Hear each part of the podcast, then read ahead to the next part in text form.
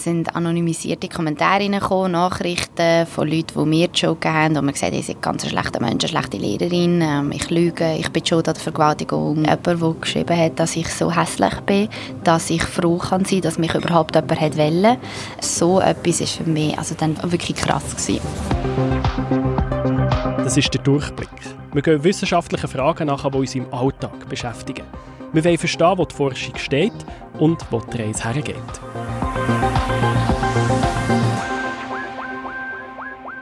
Nico, heute habe ich den Lied zusammen mit drei weiteren weiblichen Protagonistinnen übernommen.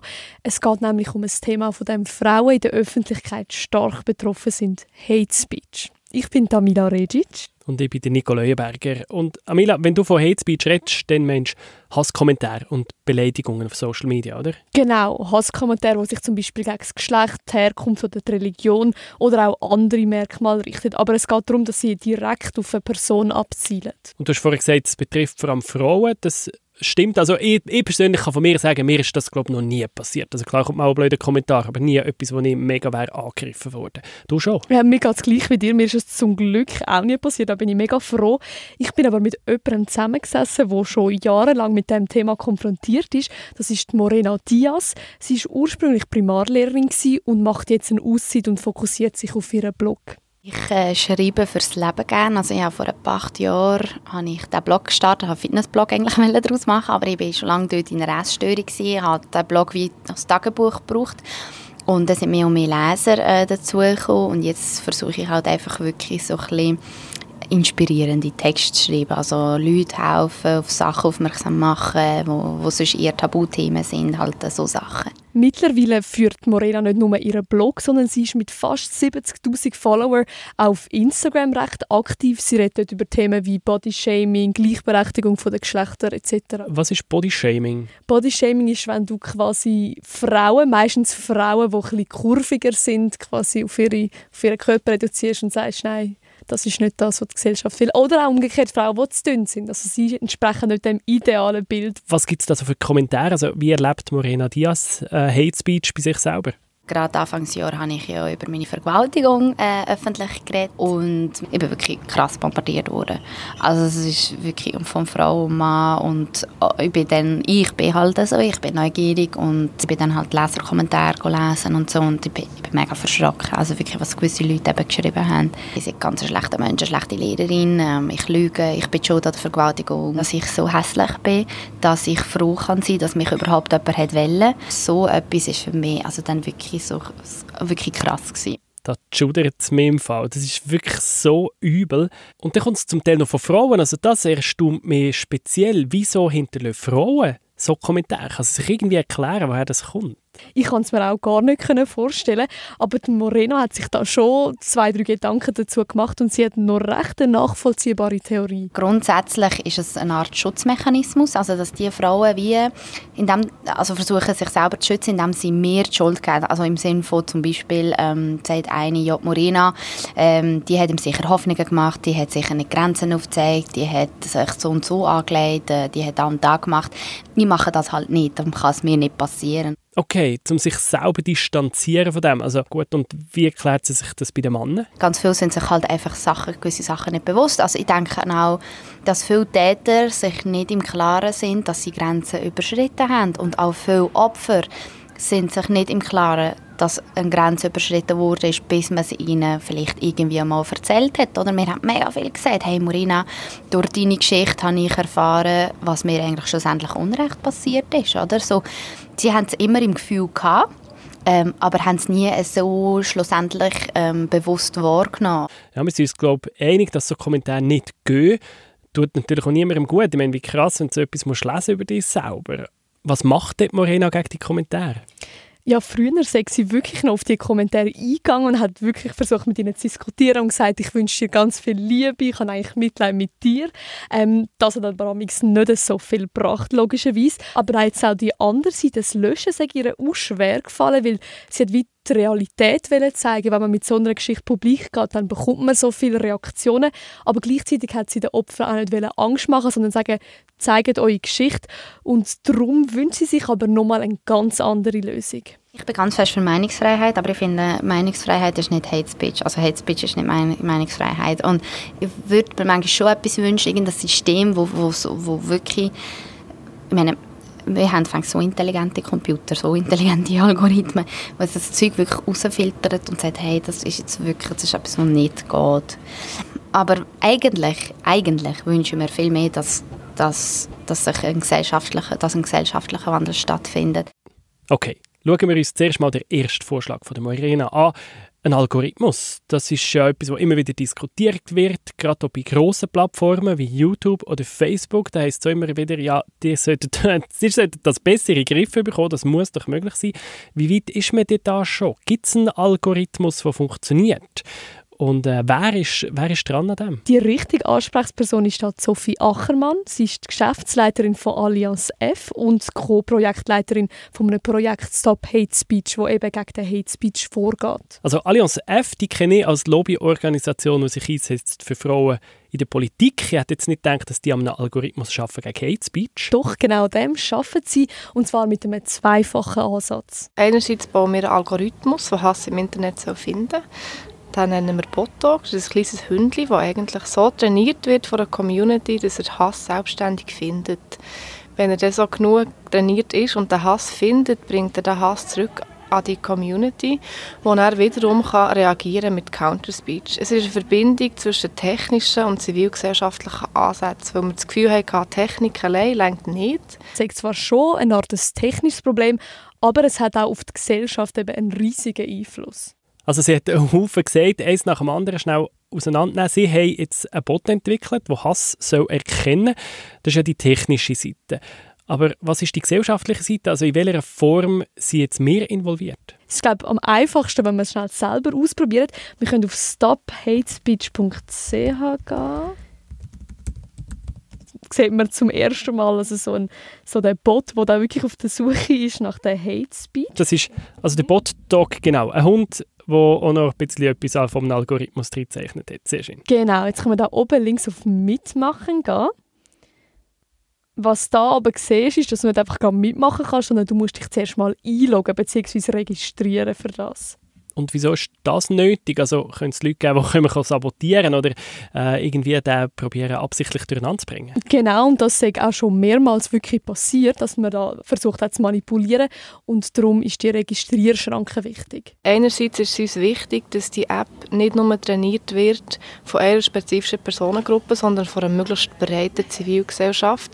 Das heißt, wenn es jetzt einen Überhang hat an, sagen wir, jungen Frauen, tun wir das auskorrigieren, indem wir ihre gewichtigen weniger stark gewichten als vielleicht die von von Personengruppen, die man vielleicht weniger findet. Wenn ich mich eingeloggt habe, muss man freigeschaltet werden von uns und das ist eigentlich der zweite wichtige Punkt. Wir möchten wirklich gerne richtige Menschen in dieser Community und nicht Leute, die absichtlich können sabotieren können. Okay, dann probieren wir das aus. Ich gehe auf stophatespeech.ch. Ähm, ich habe mich schon registriert vorher. Ich kann jetzt einfach auf Mitmachen drücken. Jetzt sind wir soweit. Ein grosser Knopf, los geht's. Jetzt tut es da laden, neuer Artikel wird geladen. Unten sieht man so einen grossen pinken Kreis, okay, und rechts einen grossen dunklen Kreis, Hate. Ah, das ist inspiriert von Tinder. He? Man swipet nach links, wenn es in Ordnung ist, und nach rechts, wenn es Hate Speech ist. Genau, wenn man es nicht will. Cool, vertrautes Interface, das ist gut. Jetzt haben wir da einen äh, Kommentar bekommen, angezeigt, die Integration ist ein entscheidendes Kriterium zur Erlangung des Bürgerrechts. Ist diese nicht gegeben, gibt es keine Einbürgerung. Okay. Und da brauchen wir noch ein bisschen Kontext dazu. Darum hat es oben dran noch der Originalartikel. Der, der Kommentar ist jetzt irgendwo abgesogen worden von einer News-Website. Genau, von irgendwo. Und oben können wir den Originalartikel noch schnell anschauen. Da geht es irgendwie um. Ah, genau. Okay, da geht es darum, ähm, eine Gemeinde im Kanton Schweiz hat einen Italiener nicht einbürgern und das Bundesgericht hat jetzt die Behörde zurückgepfiffen und hat gesagt, doch, die müssen den einbürgern und das gibt natürlich zu reden. Okay. Und darunter gibt es jetzt Kommentare, die könnten natürlich bei so etwas, oder da ist die Gruppe ist in dem Sinn Ausländer, Einbürgerung ja oder nein und das könnte natürlich Hate Speech sein. Aber ich glaube, wenn wir jetzt wirklich konkret auf das mal beziehen, und nicht was sie könnte. Und ist jetzt das alleine, das ist die Frage, schon Hate Speech? Die Integration ist ein entscheidendes Kriterium zur Erlangung des Bürgerrechts. Ist diese nicht gegeben, gibt es keine Einbürgerung. Nö, nein, sehe ich keinen Grund. Also es ist schon ein bisschen salopp formuliert, ja, muss man ja, sagen. Salopp. Aber es ist nicht Hate Speech. Also ja, aber da heisst es, jemand muss integriert sein, zum Bürgerrecht bekommen. Wenn das nicht geht, dann gibt es keine Bürgerung. Ja, eben, es ist ein bisschen pointiert formuliert, aber also Hass sehe ich da jetzt nicht. Klicken wir auf OK. Ja, auf links also. Nächster Kommentar. Lob an die Gemeinde. Die hat sicher seine Gründe. Der Italo hat bestimmt Dreck am Stecken. Ich glaube, da sind wir uns einig. Jetzt dürfen wir auf die andere Seite swipen. das ist ganz klar Hate Speech. Da werden einfach Italiener vereinheitlicht und vor allem verunglimpft. Aha, jetzt habe ich gedrückt auf Hate und jetzt kommt dann noch die Frage, bist du dir sicher oder unsicher in der Beurteilung? Da klicken wir jetzt an, ich bin mir sicher, wenn wir zwei sind sogar einig ja, genau. Weiter. Welche Gruppen sind das Ziel der Diskriminierung? A. Personen mit einer bestimmten Herkunft oder Hautfarbe? Ja. ja. Dann hat es noch Personen mit einer bestimmten geschlechtlichen oder sexuellen Orientierung. Das ist da nicht. Frauen? Nein. Religiöse Gruppierungen? Nein geistig oder körperlich beeinträchtigte Personen, na, äh, Personen mit einem bestimmten Alter, Einkommen oder Bildung, auch nicht, politische Gruppierungen oder andere. Ich glaube, das Erste ist, was am besten zutrifft. Und dann kommt da noch die Frage, gibt es Wortkombinationen im Kommentar oder Post, welche besonders deutlich auf den abwertenden, beleidigenden oder vulgären Inhalt des Beitrags hinweisen? Da hat es ein paar Beispiele, zum Beispiel senil oder Arsch oder Spaghettifresser. Nein, das ist tatsächlich nicht vorgekommen. Es ist nein. ein bisschen feiner, ein bisschen weicher, aber Italo und Reck am Stecken sind die zwei Worte, die es für mich ich habe, haben. Das ist jetzt eine reine These von mir, aber ich glaube, die Leute haben wahrscheinlich, weißt, wenn du geradeaus ein Schimpfwort brauchst, dann wird so ein einfacher Algorithmus das vielleicht noch schnell mal rausfiltern. Und wahrscheinlich sind die Leute, die Hass verbreiten, mittlerweile genug gescheit, um einfach nicht reinschreiben, er ist Narsch. Das heisst, man muss immer im Kontext sein und in diesem Kontext es klar nicht. Okay, jetzt haben wir unseren Kommentar abgegeben, aber wir haben ja schon recht aus dem Bauch heraus entschieden, oder? Gibt es da nicht eine klare Abgrenzung? So einfach ist es eben dann leider doch nicht. In der Wissenschaft gibt es ganz verschiedene Definitionen von Hate Speech. Man ist sich da nicht einig. Sie haben aber alle ein paar Gemeinsamkeiten. Also Hate Speech tut klar immer eine Gruppe oder Mitglieder von einer Gruppe absetzen und verunglimpfen. Also es geht ganz fest um die Gruppenzugehörigkeit und das ist das Wichtige daran. Das ist zum Beispiel auch der Unterschied von Cyberbullying. Dort ist es auch wirklich so, dass sich einfach zwei irgendwie im Netz haten, aber das hat hat weniger mit dieser Gruppenzugehörigkeit zu tun.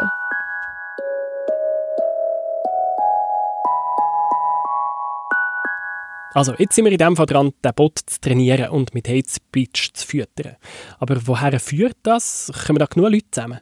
Ja, im Moment gibt es tatsächlich 400 Leute, die das freiwillig machen. Also das, was wir jetzt gerade durchgespielt haben. Und also 401 seit heute? 402 seit heute. Mit uns zwei, genau.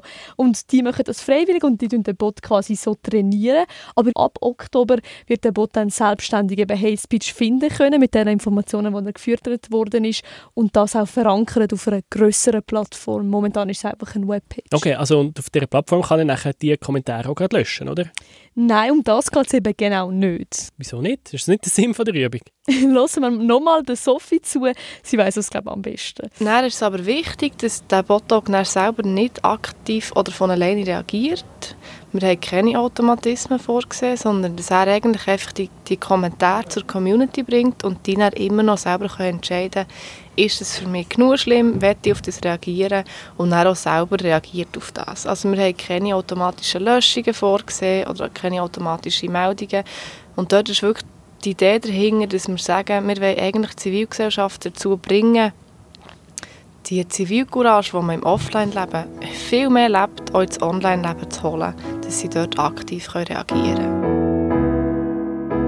Also sie will Kommentare zur Community bringen. Da meint sie jetzt das, was vorher passiert ist. Also jemand hat einen Hate Speech Kommentar gemacht, der ist zu uns als Community von dem Bot Talk gebracht worden, oder? Und wir könnten jetzt finden, also der Kommentar, der zum Italo gekommen ist mit Dreck am Stecken, wir finden das so schlimm, dass wir jetzt auf die Website gehen von der, von der Zeitung und dort dem Kommentator nochmal würde sagen, bis bitte ruhig. Genau, also quasi mehr auf Eigeninitiative. Und wir haben ja auch den Artikel bekommen, also wir wissen auch, um welchen Artikel es sich handelt und dann könntest du wirklich dem nochmal genauer nachgehen.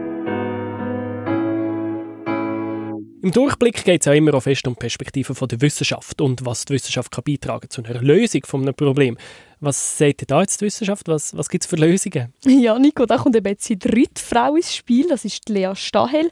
Sie ist Soziologin an der Uni Zürich und forscht schon länger an dem Problem Hate Speech. Sie sagt, es seien durchaus Vorschläge da, aber die Wirksamkeit sei noch nicht wirklich systematisch erforscht worden. Es gibt immer mehr Studien, zum Beispiel die zeigen, dass Gegenrede, äh, dass das in manchen Situationen kann absolut hilfreich sein kann, dass sich Hate Speech reduzieren, sobald Leute mit Gegenrede eingreifen, weil halt Gegenrede die sozialen Normen, die Kommunikationsnormen sozusagen dort eingreifen und dort signalisieren, Hate Speech ist nicht erwünscht und, und das, das kann dann auch andere anstecken, dass sie, dass sie zum Beispiel auch nicht Hate Speech machen. Natürlich wird auch das Fach Medienkompetenz in den Schulen immer wichtiger und immer mehr besprochen. Man sollte die Kinder wirklich schon früh abholen und ihnen wirklich die Auswirkungen von Hass im Netz aufklären und aufzeigen. Wenn die Kinder lernen, was Hass im Netz kann anrichten kann, dann werden sie ja später vielleicht ein bisschen weniger fies, oder? Oder ist das Wunschdenken? Weiss man eigentlich, warum die Leute im Netz so hemmungslos sind? Ja, das versucht man natürlich, sich zu erklären. Einerseits hat das einfach damit zu tun, dass man im Netz und online einfach ein viel kleineres Risiko eingeht. Im analogen Leben einzugreifen hat definitiv oder kann definitiv auch mehr Risikofaktoren mit sich bringen. Also man schaut eine gewisse ähm, Webseiten an, dort werden irgendwelche Menschen angegriffen und dass man sich dann einfach nicht verantwortlich fühlt, einfach als Leser, das ist dann eben schon sehr naheliegend. Und dass man vielleicht auch das Gefühl hat, auf dieser Webseite, sagen wir, wir stolpern über einen Shitstorm, anscheinend sind ja da alle aggressiv, anscheinend ist das eine soziale Norm. Was ist denn, wenn man die Nutzer einfach blockiert und löscht? Oder gehen die nachher jemand anders her und die dann jemand anders umhaten? Das hat mich auch interessiert, aber das ist eben genau nicht der Fall, sagt Lea Stahel. Und da gibt es zum Beispiel auch Evidenz, dass ähm, das Abwanderungsproblem eigentlich gar nicht so groß ist, sondern dass die Leute, die wirklich professionell sozusagen Hate Speech verbreiten, dass die ähm, nicht so schnell, also weil die oft sehr viele Follower haben, wenn dann ihr Profil gelöscht wird, dass sie dann relativ lang brauchen, um das alles wieder aufzubauen, um die Follower wieder zusammenzusammeln. Und deswegen kann längerfristig ähm, kann das schon auch nützen, dass man solche Profile löschen also warte jetzt, das ist ganz ein anderer Ansatz als Sophie Achermann mit Stop Hate Speech. Sie will ja genau nicht, dass es gelöscht wird. Ja, das ist eben auch wieder alles mit Vorsicht zu geniessen. Es kann sich zwar lohnen, aber das ist jetzt auch nicht in Stein gemeißelt oder so. Also das muss natürlich auch viel besser erforscht werden. Und darum sage ich es genau gut, dass Leute wie Sophie Achermann mit Stop Hate Speech versuchen, das quasi auf einem kleinen Rahmen in Form von ihrem Algorithmus und Counter Speech, also Gegenrede, zu testen. Also Gegenrede heisst eben, ähm, dass ich auf einen blöden Kommentar, den ich abgebe, dass etwas zurückkommt, dass die Leute sagen, das ist ein dummer Spruch. Gewesen. Genau, dass man dir sagt, Nico, das geht nicht. Und was sagt die Soziologin, wird das mit dem Hate Speech immer schlimmer? Hat das zugenommen in den letzten Jahren? Weil ich habe schon das Gefühl, irgendwie... Das ist irgendwie noch schwierig, konkret zu sagen und wirklich eine Zahl herauszufinden. Es ist ganz schwierig, das festzustellen, weil es gibt unterschiedlichste Studien und äh, die dann aber recht unterschiedliche Definitionen auch anwenden. Sie dienen das bei unterschiedlichen Stichproben in unterschiedlichen Ländern feststellen. Oft sind die Stichproben auch nicht unbedingt repräsentativ für ein bestimmtes Land oder für eine bestimmte Gruppe. Und ähm, dass sich die Wahrnehmung von Hate Speech kann ändern über die Zeit. Also was die Leute noch vor der 30 30 Jahren als Hate Speech angeschaut haben und gesagt hätten, der Ausdruck, ja, das ist jetzt Hate Speech, würden vielleicht viele Leute heute sagen, ja, ja nein, das ist es nicht. Oder es ist noch viel stärker Hate Speech. Es gibt keine klare, keine klare Evidenz, dass Hate Speech im Internet jetzt per se zugenommen hat. Aber auch wenn es keine klaren Zahlen gibt, was hat Lea Stahel das Gefühl, wie es jetzt weitergeht? Wird das Problem noch grösser? Da sieht sie zwei Richtungen. Immer mehr Leute sind immer öfters im Internet. Immer mehr der Hassrede exponiert, selber immer mehr in dem Umfeld sind, wo sie halt teilweise anonym äh, eine entfremdete Kommunikation haben und wo du die Hassrede bis zu einem gewissen Grad auch fördern, dann könnte man halt auch davon ableiten, dass je länger es geht, je mehr Leute im Internet sind, desto mehr Hassreden werden wir eventuell auch beobachten. Also müssen wir unseren Kind früher oder später das Internet abstellen? Nein, es ist noch nicht ganz so schlimm. Es gibt durchaus eine optimistische Seite. Zum einen gibt es definitiv eine Sensibilisierung, eine mediale Sensibilisierung. Das Thema wird seit Jahren immer wieder diskutiert, es wird problematisiert, es werden nach Lösungen gesucht, mittlerweile auch politisch immer mehr. Ähm, es werden Gelder für Projekte gegen Online-Hassrede gesprochen. Das klingt ja schon mal ganz vielversprechend. Moreno Diaz, wo ja wirklich krass von Hassrede betroffen ist, stimmt das auch vielleicht zuversichtlich? Ich wünsche mir viel mehr, dass ein gesellschaftlicher Wandel stattfindet, dass die Leute wirklich ähm, ja, einfach aufhören, so zu sein. Dass, oder dass die Leute einfach generell, oder dass die Welt so ein schöner Ort wird, dass die Leute zufrieden sind. Und niemand muss immer 100% glücklich und zufrieden sein, aber dass sie einfach so zufrieden sind, dass sie es nicht nötig haben, auf andere zu schiessen.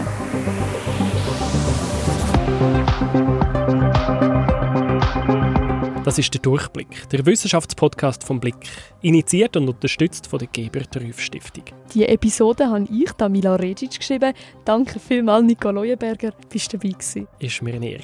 Und in der nächsten Episode da nehme ich die mit. Wir gamen. Ich zeige dir mal, wie Fortnite funktioniert. Nimmt mich Wunder, ob wir aus dir nicht gleich noch eine Gamerin machen können. Und wir reden mit Wissenschaftlern, die sagen, das Gamen könnte im Fall helfen bei der Karriere. Podcast ist auf Spotify, auf Apple Podcasts und auf blick.ch/durchblick.